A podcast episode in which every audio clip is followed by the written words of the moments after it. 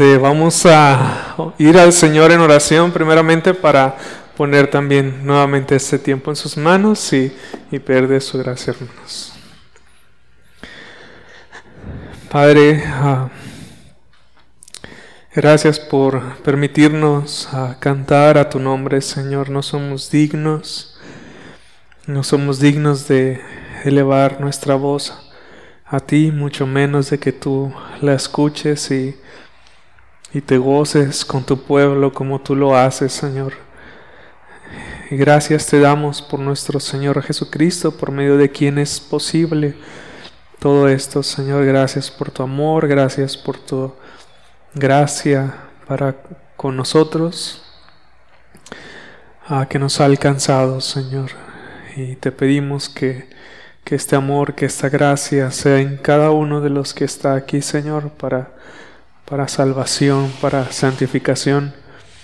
Y Señor, te pedimos ah, ahorita especialmente por la predicación de tu palabra para que nos des luz, nos des gracia, nos des denuedo en predicar, en, escuchar, en ponerla por obra, Señor, y no solamente a mí, sino a todos nuestros hermanos que estén predicando, como el pastor Alberto en Saltillo, Señor. Y que tu nombre sea glorificado en todo esto, Señor. Te lo pedimos únicamente por los méritos de nuestro Señor Jesucristo. Amén. Bien, hermanos, pueden por favor abrir sus Biblias nuevamente en primera, primera de Juan. Vamos a, a continuar con la carta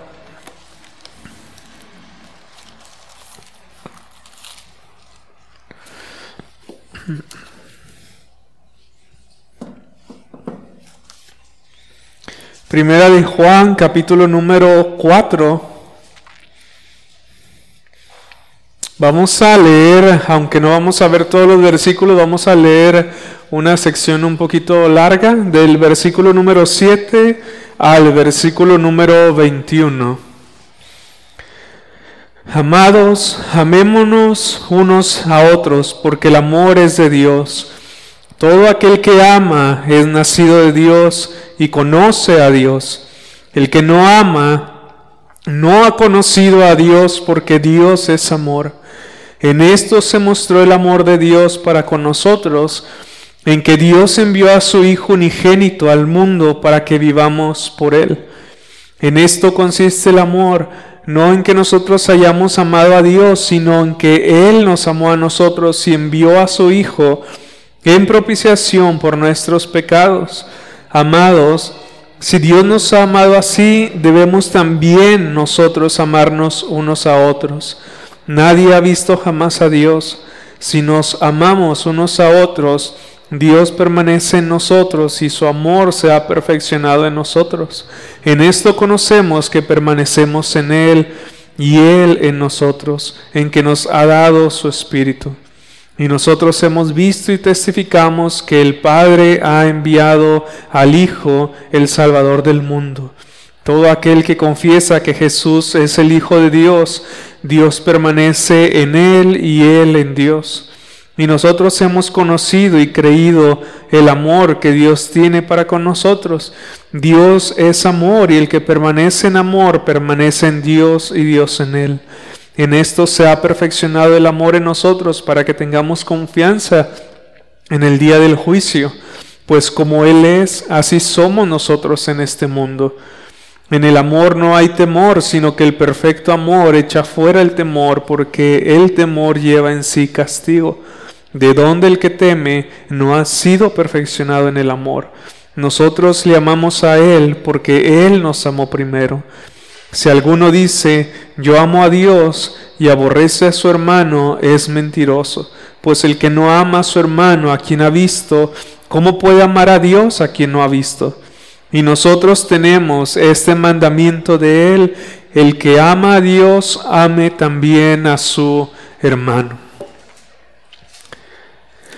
Esta mañana, hermanos, entramos en una nueva sección que trata nuevamente sobre el amor los unos a los otros y esta sección es la que acabamos de leer ahorita y esta sección va desde el versículo, como ya leímos, desde el versículo número 4 hasta el versículo número 21, donde termina el capítulo número 4. Y como ya he mencionado, hermanos, a repetidas veces en otras ocasiones, el apóstol Juan va retomando los mismos temas, pero de diferentes perspectivas y cada vez de una manera más amplia y precisa en la medida en que va retomando los temas, porque nosotros ya habíamos visto el amor los unos a los otros como una prueba moral de una persona que ha nacido de nuevo o una persona que ha conocido a Dios.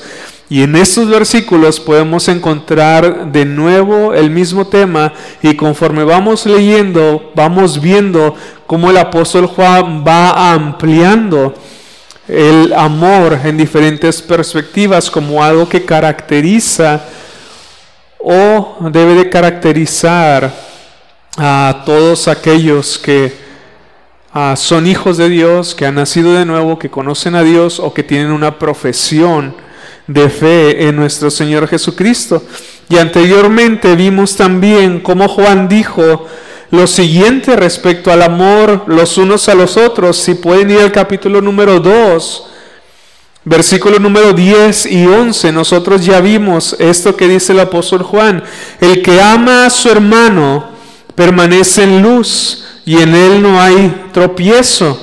Pero el que aborrece a su hermano está en tinieblas y anda en tinieblas y no sabe a dónde va porque las tinieblas le han cegado los ojos. Primera de Juan 3, versículo número 14 y 15. También vimos, nosotros sabemos que hemos pasado de muerte a vida en que amamos a los hermanos. El que no ama a su hermano permanece en muerte. Todo aquel que aborrece a su hermano es homicida. Y sabéis que ningún homicida tiene vida eterna permanente en él.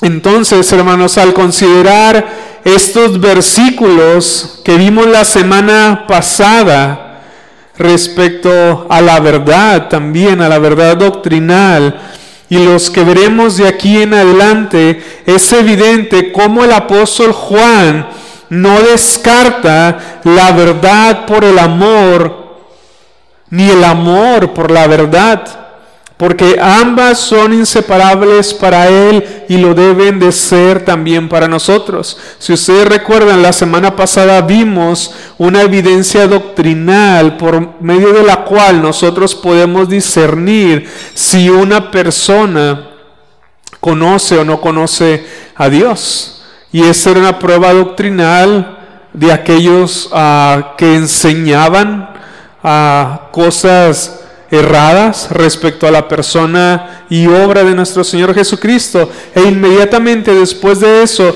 el apóstol Juan retoma el tema del amor. Por eso es que digo que son verdades inseparables y que ninguna debe de ser sacrificada para, para mantener la otra, porque son igual de importantes. La verdad y el amor, según lo que vemos aquí en el apóstol Juan.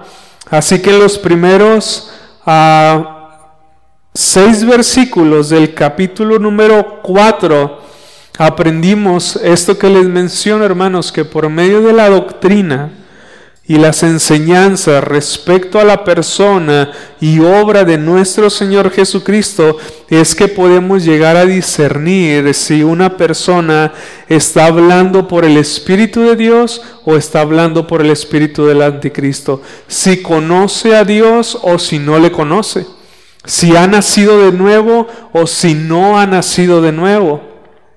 Si es del espíritu verdad, de verdad, o si es del espíritu de error, como lo vimos la semana pasada. Y esta fue una prueba doctrinal para llegar a determinadas conclusiones respecto a la vida, en este caso de los falsos maestros que habían salido, pero también para nosotros de los que nos rodean, pero antes de los que nos rodean respecto a la vida de cada uno de nosotros al examinarnos a la luz ah, de la palabra del Señor. Y Juan, hermanos, vuelve a retomar ah, en estos versículos la prueba moral del amor los unos para los otros para identificar quién es, ah, quienes verdaderamente conocen a Dios y quienes no le conocen. De manera que toda esta sección, hermanos, constituye una porción larga en la que se describe qué es el amor, cómo ha sido manifestado el amor hacia los hombres y cómo es que luce o cómo es que debe de lucir el amor en cada uno de nosotros, los que somos hijos de Dios. En toda esta sección es lo que podemos aprender. Así que desde el versículo 7 al 21 también, hermanos, aprendemos por lo menos cinco razones por las cuales el cristiano ama. Y más específicamente, cinco razones por las cuales el cristiano ama a sus hermanos. Pero esta mañana solamente veremos dos. Dos razones por las cuales el cristiano ama a los hijos de Dios, al igual que, que Él, si Dios lo permite. y la primera de ellas, estas porciones de la mañana serán solamente del versículo 7 al versículo 11, hermanos, esta mañana solamente. La primera de ellas es que el amor del creyente consiste en que la esencia del amor es Dios mismo. Esta es la principal razón por la cual el creyente ama a sus hermanos, porque Dios es la esencia del amor mismo. Versículo 7 y versículo número 8. Dice, amados, amémonos unos a otros, porque el amor es de Dios.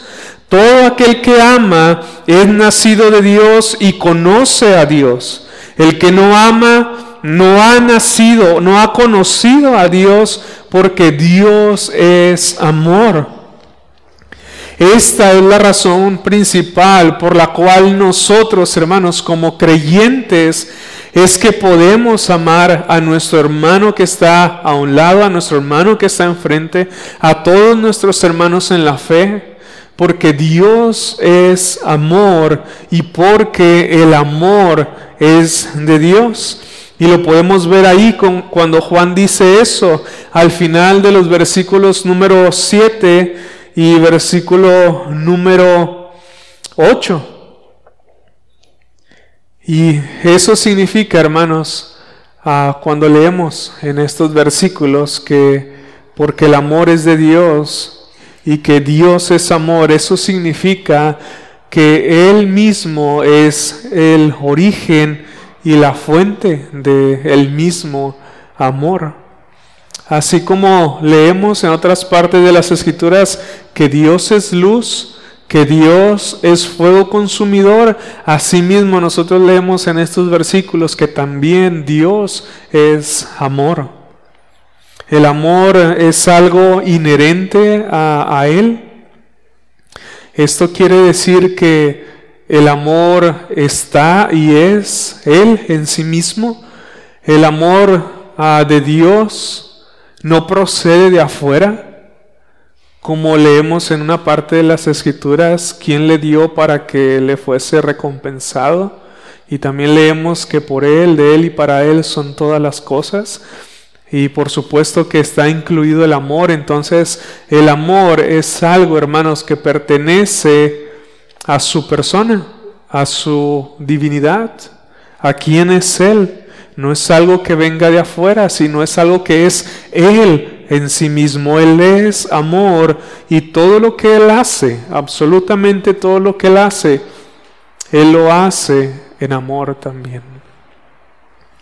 Aún su juicio y su ira en contra del pecador y aún, hermanos, la disciplina de Dios para con sus hijos está completamente en armonía con el amor de Dios. No está peleada la ira con el amor de Dios. No está peleado el enojo, la justicia, la venganza. No está peleada con el amor de Dios. Todo está en una perfecta y plena armonía con Dios que es amor. Siempre. Y más adelante lo veremos ah, y nosotros podemos recordar que eso mayormente lo podemos aprender en el Evangelio, en la cruz de nuestro Señor Jesucristo. El amor es la misma naturaleza de Dios y de su carácter. Y hermanos, meditar en eso anima al creyente, incluso debe de animar a a los que no son salvos para que se acerquen a Dios, al saber que, que Dios es amor y que esa es parte de su naturaleza, esa es parte, el amor es parte de su carácter. Entonces uno al escuchar esto se, se goza, se deleita, porque uno está consciente de sus pecados. Y uno sabe al leer esto que se puede acercar a Dios. ¿Por qué? Porque Dios es amor. Y así es Él. Ah, en todo lo que Él hace también.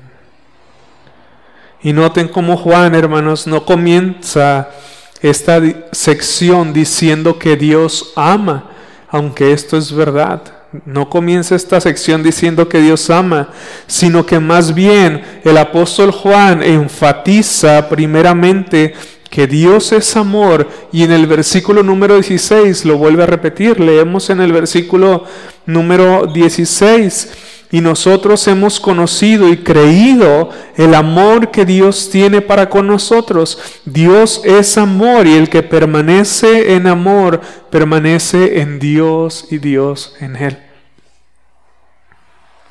Un autor decía, no hay amor, no hay amor alguno en un verdadero sentido excepto el que haya su manantial en él. No hay amor alguno en un verdadero sentido, excepto el que haya su manantial en él. Fuera de él, hermanos, de su amor y de su verdad, por más bonito y romántico que algo o alguien pueda llegar a parecer, no es amor.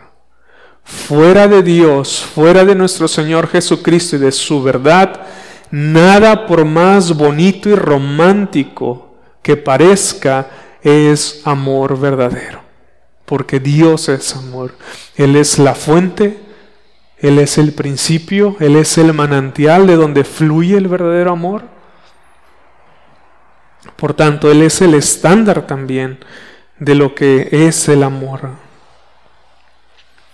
Y aunque hablemos del amor de Dios, Ah, como les decía en un principio, hermanos, en la reunión de oración, es inexpresable ah, y muy difícil de predicar estos temas. Ah, como les decía a todos, pero tratar de comunicar en algún sentido y en alguna medida verdadera y exacta para comprender más el amor de Dios es sumamente difícil, sumamente difícil. ¿Por qué? Porque no lo podemos comprender, hermanos. No lo podemos asimilar de una manera perfecta cuánto Dios me ha amado. Cuán amoroso es Dios para con todos y cada uno de nosotros. Es imposible. Pasamos desapercibidas tantas cosas, hermanos, que en su amor es para con nosotros, que en su amor nos ha dado para con nosotros y nos da cada día que nuestra mente finita, nuestro entendimiento finito de, de quién es Él, de lo que ha hecho por nosotros en la persona y obra de Cristo, no lo podemos describir a plenitud, el amor de Dios. Matthew Henry dice, ninguna palabra ni pensamiento de nosotros puede hacer justicia al amor gratuito y asombroso del Santo Dios para con los pecadores como nosotros. Otro comentarista, MacDonald, dice lo siguiente, es imposible sugerir siquiera en un bosquejo de lo más esquemático todo lo que se contiene en estas palabras. Dios es amor. Porque ningún intelecto humano o creado ha podido ni podrá jamás sondear su insondable significado. ¿Algunas veces te ha pasado que te frustras cuando le compartes el Evangelio y el amor de Cristo a tus familiares o a las personas y no hay ninguna respuesta y su corazón no late junto contigo por el amor de Cristo? Pues es, es más o menos a lo que se refieren estos autores. Es indescriptible, también es insondeable. Y llegamos a frustrarnos porque no lo podemos comunicar como quisiéramos, porque el amor de Dios es tan grande, es tan vasto como hay himnos, ah, maravilloso es el gran amor de Dios. Ah, y hay muchos himnos que hacen, ah, que dan gloria a este amor que es majestuoso para con cada uno de nosotros, con toda su creación, pero especialmente para aquellos que han conocido la verdad de nuestro Señor Jesucristo. De manera, hermanos, que esta es la primera razón por la cual los creyentes nos amamos los unos a los otros, porque el amor es de Dios y porque Dios es amor. De manera que el amor entre nosotros es un deber consecuente del carácter de Dios. Ese es su carácter, nosotros entonces amamos conforme a su carácter también. Juan dice, versículos 7 y 8 nuevamente, amados, amémonos unos a otros porque el amor es de Dios. Todo aquel que ama es nacido de Dios y conoce a Dios. El que no ama no ha conocido a Dios porque Dios es amor. ¿Recuerdan este himno que tenemos? Hace mucho tiempo que no lo cantamos, pero este directamente de la palabra y es muy muy bueno cantarlo. Este, y cuando leo estos versículos me da la tentación o la curiosidad de leerlo cantando porque lo que ya lo traemos en la mente de cómo, cómo va la melodía. Porque el amor es de Dios y porque Dios es amor. Y aquí, hermanos, Juan no está hablando acerca de, de un amor general hacia todos los hermanos, aunque es verdad que nosotros debemos, de, perdón, de un amor general hacia todos los hombres, aunque es verdad que nosotros somos llamados a amar a todos, amar a todos, así como Dios tiene un amor hacia toda la humanidad. Nosotros leemos en los evangelios que Dios hace salir el sol para justos e injustos hablando de cómo él, él tiene un amor general, aunque especial para con sus hijos, el apóstol Juan no se está refiriendo a ese amor general, sino más bien Juan está hablando de un amor hacia los hijos de Dios. Juan en los versículos anteriores se había dirigido más específicamente a los falsos maestros pero ahora Él se dirige especialmente hacia los creyentes y nos instruye en el deber que tenemos para con cada uno de nuestros hermanos, el amarnos los unos a los otros. Él dice, versículo número 7, amados, amémonos unos a otros porque el amor es de Dios. Y saben, hermanos, el texto original, el texto original se transmite la idea de que nosotros debemos de asegurarnos si estamos amando a nuestros hermanos como una práctica habitual que caracteriza a nuestras vidas como creyentes. En el griego original, esto es lo que da a entender el apóstol Juan. Y esta es la idea que transmite, que nosotros debemos de comprobar y estar plenamente conscientes de que estemos amando verdaderamente a nuestros hermanos. Por lo tanto, cada uno de nosotros debe de preguntarse si en verdad lo está haciendo o no lo está haciendo. Asimismo, hermanos, cada uno de nosotros debe de ser sincero y serio, sincero con uno mismo, pero también sincero delante de Dios. Para responder esta pregunta de si estamos amando a nuestros hermanos o no los estamos amando. Este amor, hermanos, en la vida del creyente, por supuesto, nunca va a ser perfecto. En este examen no, no debemos de esperar que sea un amor perfecto, pero saben, este amor en el creyente sí es real, pero también es creciente. Es un amor que crece, es un amor que se perfecciona. No es un amor que se estanca en la amargura, en el rencor, en la falta de perdón, en los mismos problemas que hay a veces entre nosotros. Es un amor real y es un amor que crece, que avanza y que se perfecciona a la imagen y semejanza de nuestro Señor Jesucristo. Y Juan quiere que estemos nosotros plenamente seguros de que estemos amando de esta manera, de esta manera. El amor, dice el apóstol Juan, es el resultado y la evidencia de una persona que ha nacido de nuevo y que por lo tanto conoce a Dios, por cuanto ha nacido de nuevo. Y esto es así, hermanos, porque a quienes han nacido de nuevo, se les ha dado la naturaleza divina y puesto que la naturaleza de Dios es amor, como hemos leído, el creyente también puede reflejar el mismo amor hacia sus hermanos, porque la naturaleza divina ha sido puesta o implantada en él. Y la naturaleza de Dios, siendo amor, se va a ver reflejada en todo aquel que tiene esta naturaleza divina ¿Por qué? Porque ha nacido de Dios, porque ha nacido de nuevo. El apóstol Pedro en su segunda carta, en el versículo número 4 del capítulo número 1, lo dije todo al revés, en vez de decir, segunda Pedro 1.4, más sencillo. Dice el apóstol Pedro, por medio de las cuales nos ha dado preciosas y grandísimas promesas, ¿para qué? para que por ella llegaseis a ser participantes de la naturaleza divina, habiendo oído de la corrupción que hay en el mundo a causa de la concupiscencia. ¿Te das cuenta? Si un cristiano dice es que yo no puedo amar a tal hermano, es que yo no puedo amar a tal hermana, estás mintiendo. Si tú has nacido de nuevo, tú tienes la naturaleza divina, y por lo tanto tú puedes reflejar el mismo amor de Dios hacia tus hermanos. Eso es lo que está diciendo el apóstol Pedro. Y eso es lo que está diciendo el apóstol Juan.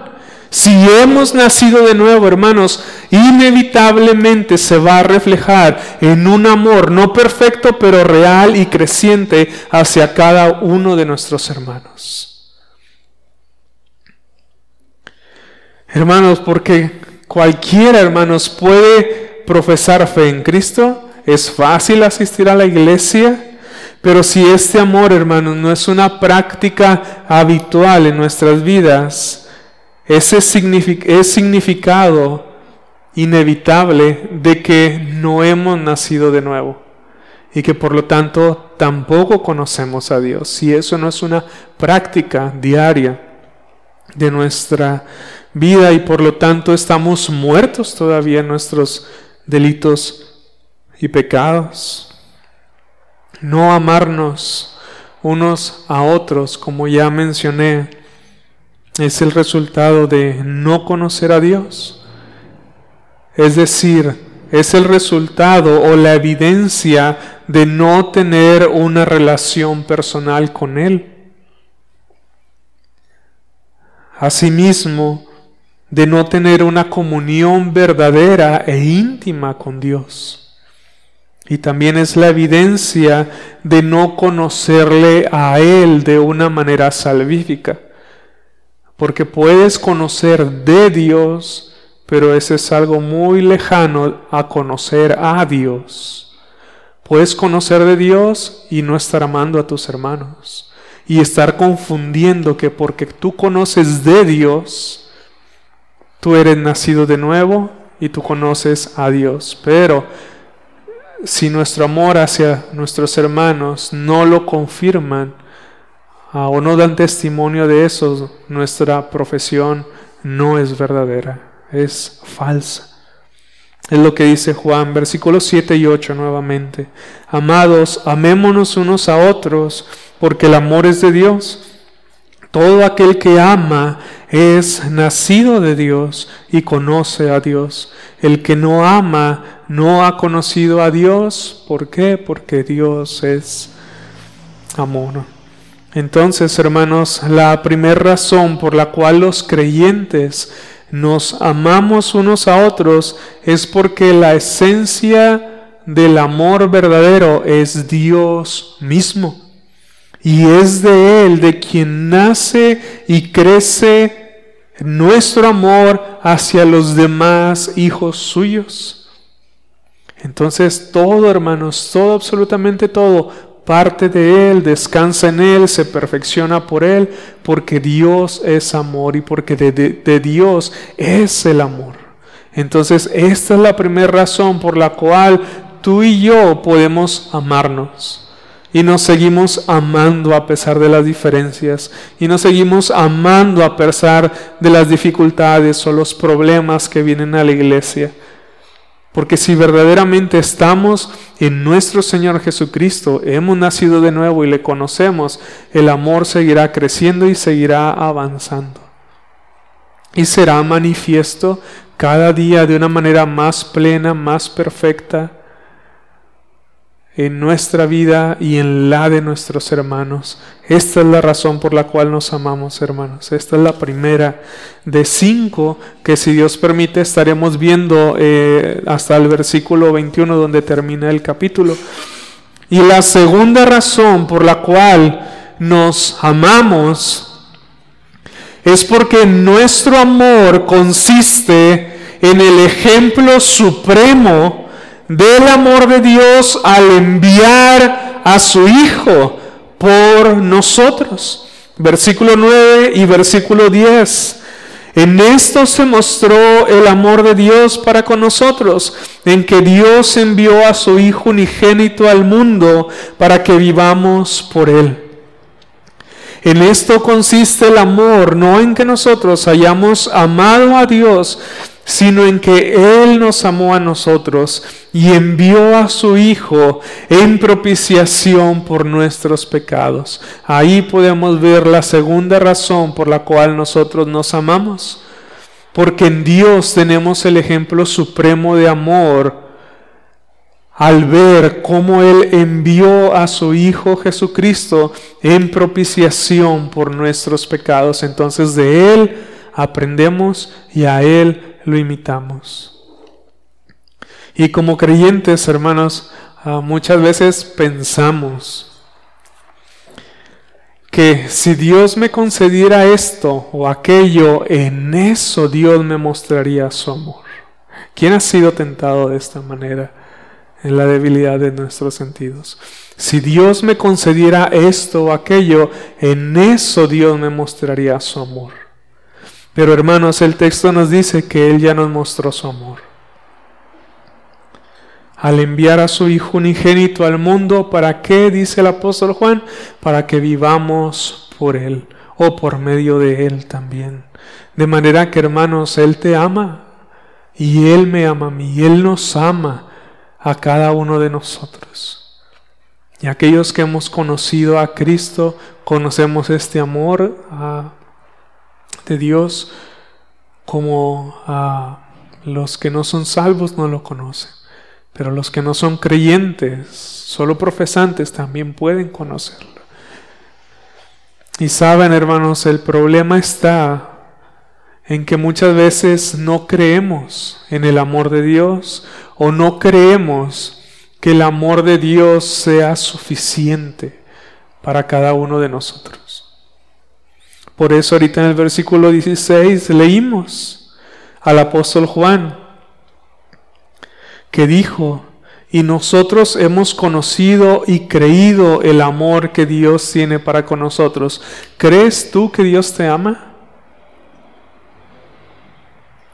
¿Crees que verdaderamente te ha amado?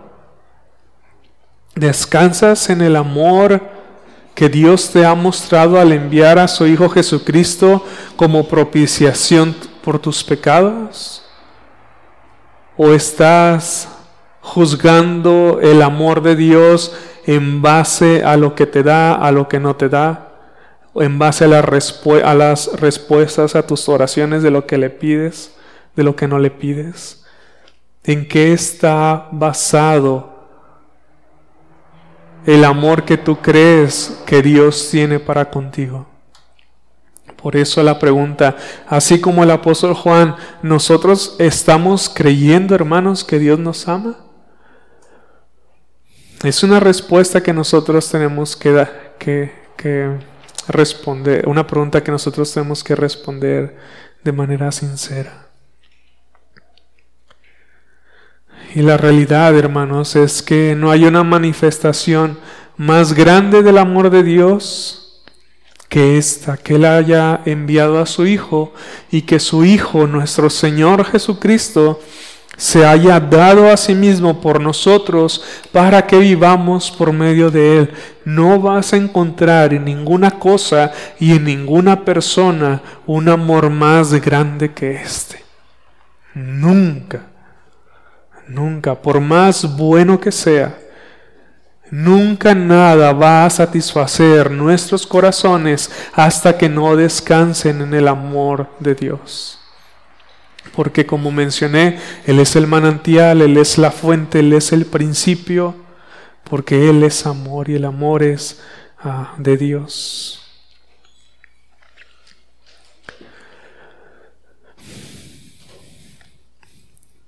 Así que hermanos, el juicio y la ira de Dios sobre su propio Hijo en la cruz, a causa de nuestros pecados, es el ejemplo supremo de amor hacia los pecadores. Romanos capítulo 5, versículo número 8, ustedes lo conocen de memoria. Mas Dios muestra su amor para con nosotros en qué? En que siendo aún pecadores, Cristo murió por nosotros. En eso, hermanos, Dios muestra su amor para con nosotros de una manera gloriosa, de una manera grandísima, la cual nunca conoceremos en otra parte, en otra cosa, como la conocemos en la persona y obra de nuestro Señor Jesucristo. Jesús, hermanos, es el unigénito Hijo de Dios en el sentido en que su relación con el Padre es única y es exclusiva. Cuando el apóstol Juan dice aquí que él envió a su Hijo unigénito, él está hablando de esta relación que el Padre tiene con el Hijo y el Hijo tiene con el Padre, la cual, hermanos, es exclusiva y es única como nadie la tiene como nadie la tiene. Su relación con el Padre es eterna, es perfecta, es de otra clase y muy por encima del resto de toda su creación. Él es el unigénito Hijo de Dios. Él es el único que se relaciona con el Padre de una manera muy diferente a la de todos los demás, porque aunque nosotros tenemos una relación con Dios por medio de nuestro Señor Jesucristo y Dios nos ve de una manera justa y perdonados y todo, nosotros nunca, no, no, no teníamos una relación perfecta, eterna, como si la tenía el Hijo de Dios con el Padre y el Padre con el Hijo. Esta relación es ah, exclusiva de nuestro Señor Jesucristo. Y Él es, hermanos, como ya les decía, el regalo más grande que el mundo pueda recibir o que haya podido recibir. Y la mayoría no lo conoce, o la mayoría por mucho tiempo lo rechazamos. Y la mayoría lo está rechazando en este momento. ¿Qué es lo que dicen las escrituras? No recibieron el amor de la verdad para ser salvos. Y nuestro Señor Jesucristo es Él. Ah, es únicamente por medio de quien nosotros podemos tener vida, vida eterna. Es lo que dice el apóstol Juan, para que vivamos por Él. Al final del versículo número 10. En esto se mostró el amor de Dios para con nosotros, en que Dios envió a su Hijo unigénito al mundo para que vivamos por Él. De nuevo, nosotros podemos recordar versículos del Evangelio. ¿Qué es lo que le dijo Jesús a Felipe? Cuando le dijo que le mostrara el camino, yo soy el camino, la verdad y la vida. Nadie va al Padre sino por Él o por mí por nuestro Señor Jesucristo. Y el apóstol Juan dice que es únicamente por medio de Cristo que nosotros tenemos esta vida o es que podemos llegar a vivir. Y en el versículo 10, ah, ah, al principio, dice que en esto consiste, perdón, sí, en el versículo 10, que en esto consiste el amor no en que nosotros hayamos amado a Dios, sino en que Él nos amó a nosotros y envió a su Hijo en propiciación por nuestros pecados. Y dicho en otras palabras, hermanos, nosotros no hicimos ningún acto de amor hacia Dios como para que Él enviara a su Hijo a morir por nosotros. Nada en lo absoluto sino que Él fue quien libre y soberanamente decidió amarnos y decidió enviar a su Hijo para la propiciación de nuestros pecados o como propiciación por nosotros. Hay algunos que mantienen una doctrina de que Dios previó que tú habías de creer en un futuro cuando se te predicara el Evangelio y por eso te eligió y te amó. Los arminianos no. Este, pero no, aquí el apóstol Juan dice que, que Dios ah, es el que, el, como dice en el versículo 10, ah, que en esto consiste el amor, no en que nosotros hayamos amado a Dios, sino que Él nos amó a nosotros y envió a su Hijo como propiciación por nuestros pecados. Todo el amor, hermanos, estaba de parte de Él y nada de parte de nosotros. Más adelante Juan dirá en el versículo número 19, si me pueden seguir con su vista, nosotros le amamos a Él porque Él nos amó primero. Así que Jesús, hermanos, es el principio es la propiciación por nuestros pecados. ¿Alguien recuerda qué es lo que significa la palabra propiciación? Lo hemos visto anteriormente. Es decir, ajá, exacto, sí, satisface la ira. La palabra propiciación o cuando se aplica únicamente a nuestro Señor Jesucristo, por supuesto, quiere decir que Él satisfizo la ira de Dios en la cruz al sufrir el castigo por nuestros pecados. Cuando Jesús dijo, consumado es, lo que Él dijo es que había consumado la obra a favor nuestro y que Él había consumado todos los sufrimientos que eran necesarios cumplir a causa de nuestros pecados. Y Jesús en la cruz, antes de, morir, dijo, los he consumado todos, los he terminado todos. Todo el sufrimiento que ustedes merecían por sus pecados, yo los he pagado. Consumado es, terminado es, he sufrido todo por ustedes y mi obra está completa en cuanto al sufrimiento por nuestros pecados. Y al tercer día resucitó. ¿Por qué resucitó? Porque Dios aceptó el pago que Él hizo por nuestros pecados. Dice en Romanos que Él lo resucitó para nuestra justificación. Él nos justificó.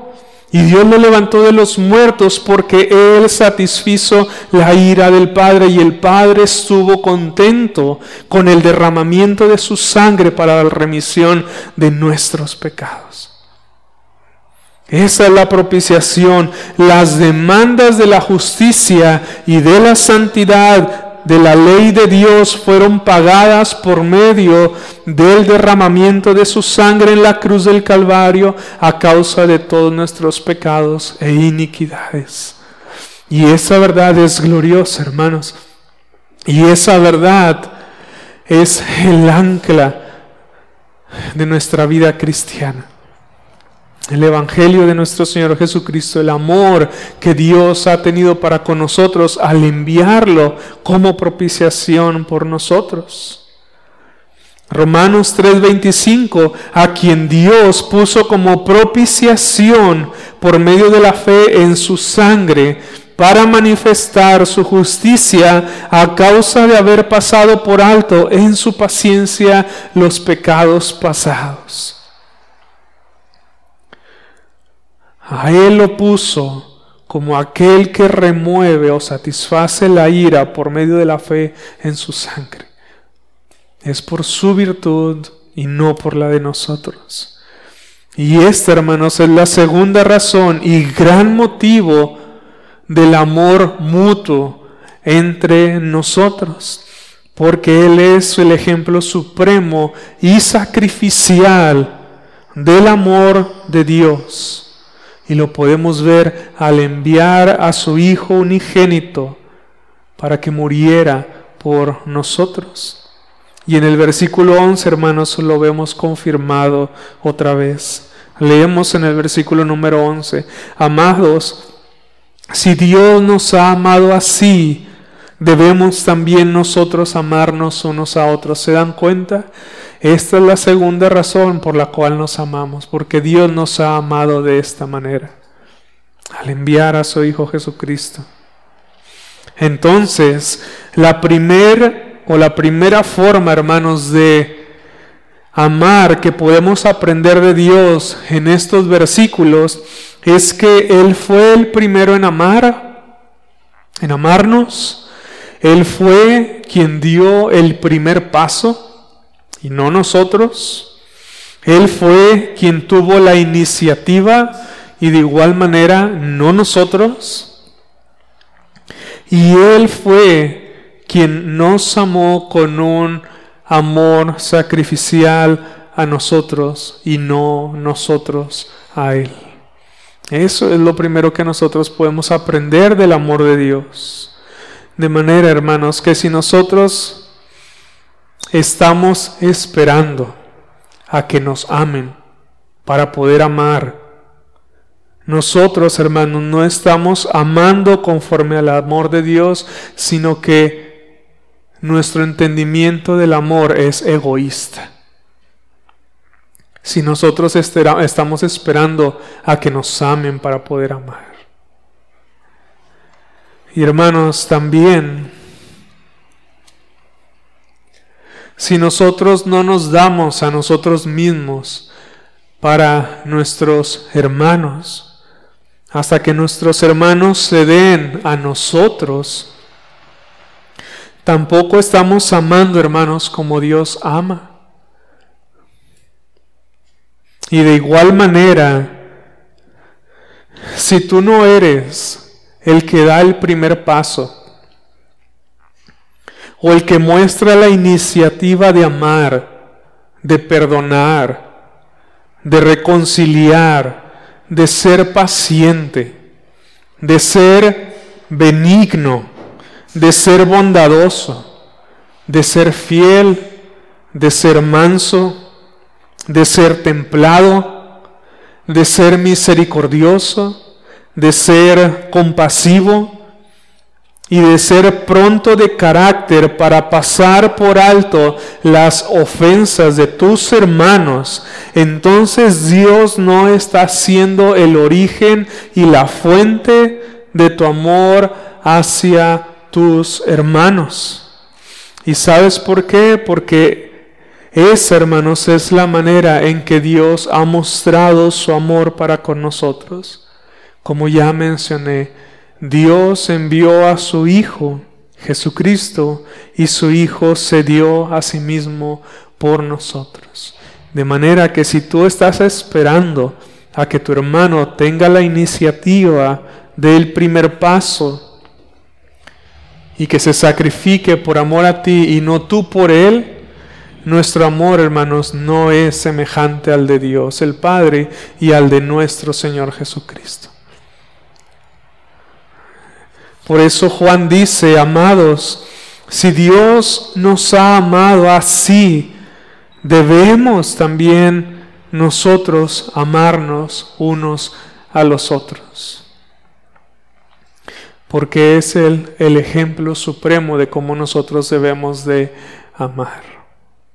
Y Pablo también dice en Efesios capítulo 5, versículo número 1 y versículo número 2, Sed pues imitadores de Dios como hijos amados y andad en amor, como también Cristo nos amó y se entregó a sí mismo por nosotros, ofrenda y sacrificio a Dios en olor fragante. ¿Se dan cuenta lo que dice Pablo? Sé un imitador del amor de Dios, como un hijo amado que eres. No estés esperando que te amen, ama. No estés quejándote de la falta de amor de los demás. Sé tú el ejemplo de amor.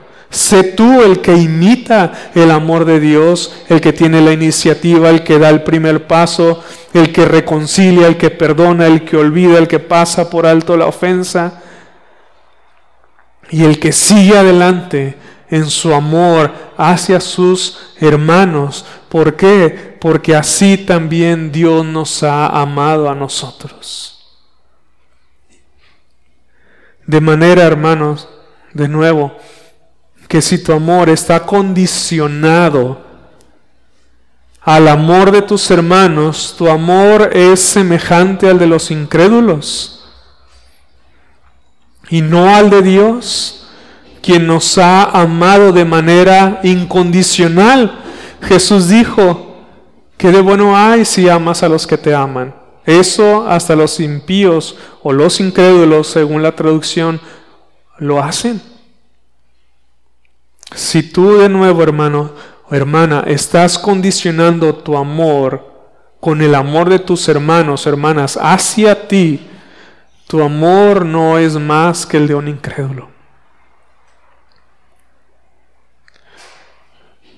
Y si tú eres ah, de esas personas, hermanos, y esto es la aplicación final para, para, para terminar, al considerar todos estos versículos en cuanto al amor de Dios y de nuestro Señor Jesucristo, que si tú eres, hermano o hermana, de esas personas demandantes, consumistas y llenas de conmiseración, que solo están pensando en sus necesidades, en sus pruebas, en sus luchas, en sus aflicciones, en sus dudas, en sus temores, en sus situaciones y no en las de los demás.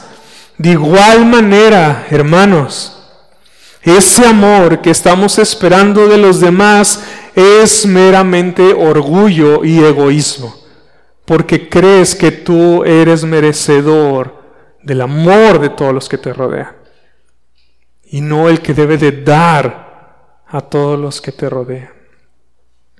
Si eres demandante, consumista y lleno de conmiseración para con los demás. Y por lo tanto, hermanos, no estamos amando conforme a la verdad del amor de Dios que se entrega y que se dispone hacia los demás antes que Él mismo.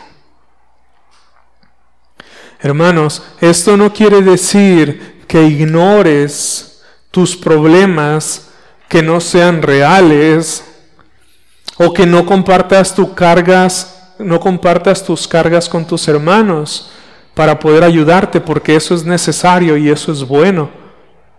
Eso es bueno, sino más bien, hermanos, que tengamos cuidado de no conducirnos como si fuéramos el centro del universo donde todos los demás tienen que girar en torno a nosotros y a nuestras necesidades. Tienes que cuidar ese caminar. Que no seas o te comportes como si tú fueras el centro del universo donde todos hermanos, los hermanos tienen que girar en torno a ti y a tus necesidades, y si ellos no giran en torno a tus necesidades, tú te enojas, te molestas y no los amas. Y sube amargura a tu corazón y sube enojo a tu corazón porque se salieron de su órbita, donde según tú deben de estar girando alrededor de ti. Orgullo y egoísmo no es un amor semejante al de nuestro Señor Jesucristo.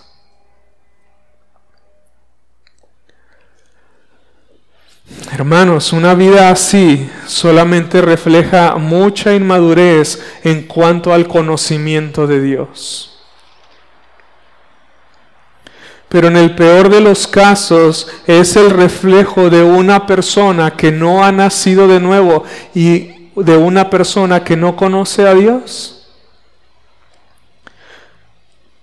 Porque hermanos, según Juan, el haber nacido de nuevo y el conocer a Dios resultará inevitablemente en el amor los unos para con los otros, así como Dios nos lo ha mandado.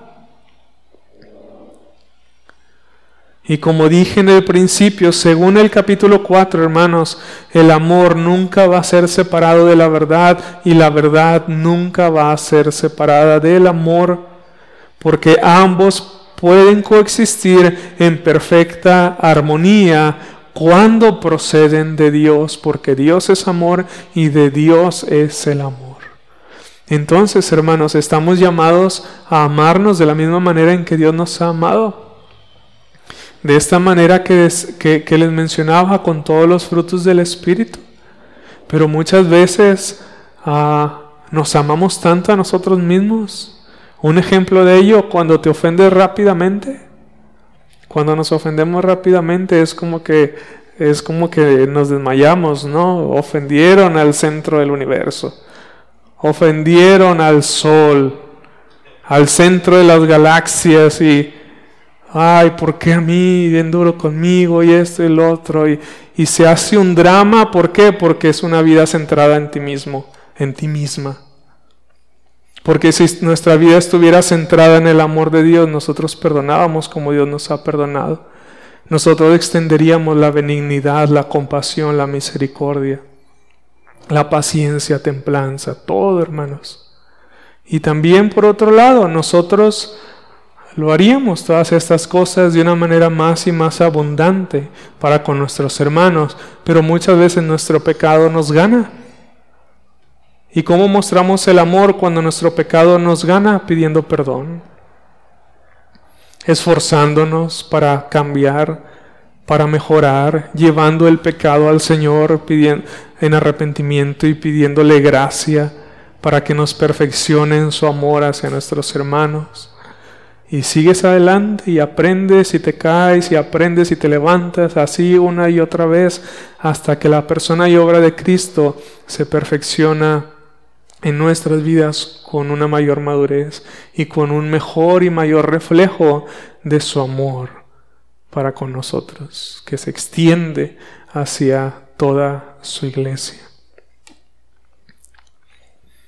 Así que Dios nos ayude, hermanos, a crecer en su conocimiento, porque si nuestro conocimiento crece, nuestro amor hacia nuestros hermanos también crecerá. Es lo que también está diciendo el apóstol Juan. Y como siempre le rogamos al final o en toda la predicación, para los que no aman a los hermanos, como una práctica habitual de sus vidas, les es necesario nacer de nuevo para que también conozcan a Dios y entonces puedan amar a los hermanos. ¿Cuál es nuestra responsabilidad si ese es el caso de alguno de ustedes? Nuestra responsabilidad es arrepentirnos de nuestro pecado, abandonar ese egoísmo, abandonar esa vida centrada en mí, en mí, en mí, en mí, como una sanguijuela y al último en mí también, para poder centrarla en la persona de nuestro Señor Jesucristo y poder amar a nuestros demás hermanos como el Padre también nos ha amado a nosotros y lo ha demostrado al enviarlo a Él. Entonces, hermanos, meditemos en su amor y que ah, este amor de nuestro Señor nos perfeccione a cada uno de nosotros y nos ayude a crecer, ah, porque es una necesidad continua y constante de cada uno de nosotros, crecer en el amor de, de Cristo. Vamos a orar, hermanos. Padre, gracias te damos por tu gran amor, Señor. Gracias por enviar a tu Hijo unigénito para el perdón de nuestros pecados y la vida eterna, Señor. Te pedimos que perdones a nuestro egoísmo, nuestra falta de amor, que perdones, Señor, la falta del fruto del Espíritu en nuestras vidas y que nos des gracia para ser perfeccionados en tu amor, Señor, y que, que por esto demos testimonio de que somos tus discípulos para la honra, la gloria, para la alabanza de tu nombre, Señor. Ayúdanos a no pensar en nosotros así como tú pensaste, no en ti, sino en nosotros, en nuestro bien, para tu gloria, Señor. Así ayúdanos a despojarnos de nosotros y a revestirnos de, de este amor que, que, como también dice tu palabra, es el vínculo perfecto para la honra y gloria de tu nombre, en nombre de Cristo Jesús. Amén. Dios les bendiga, hermanos.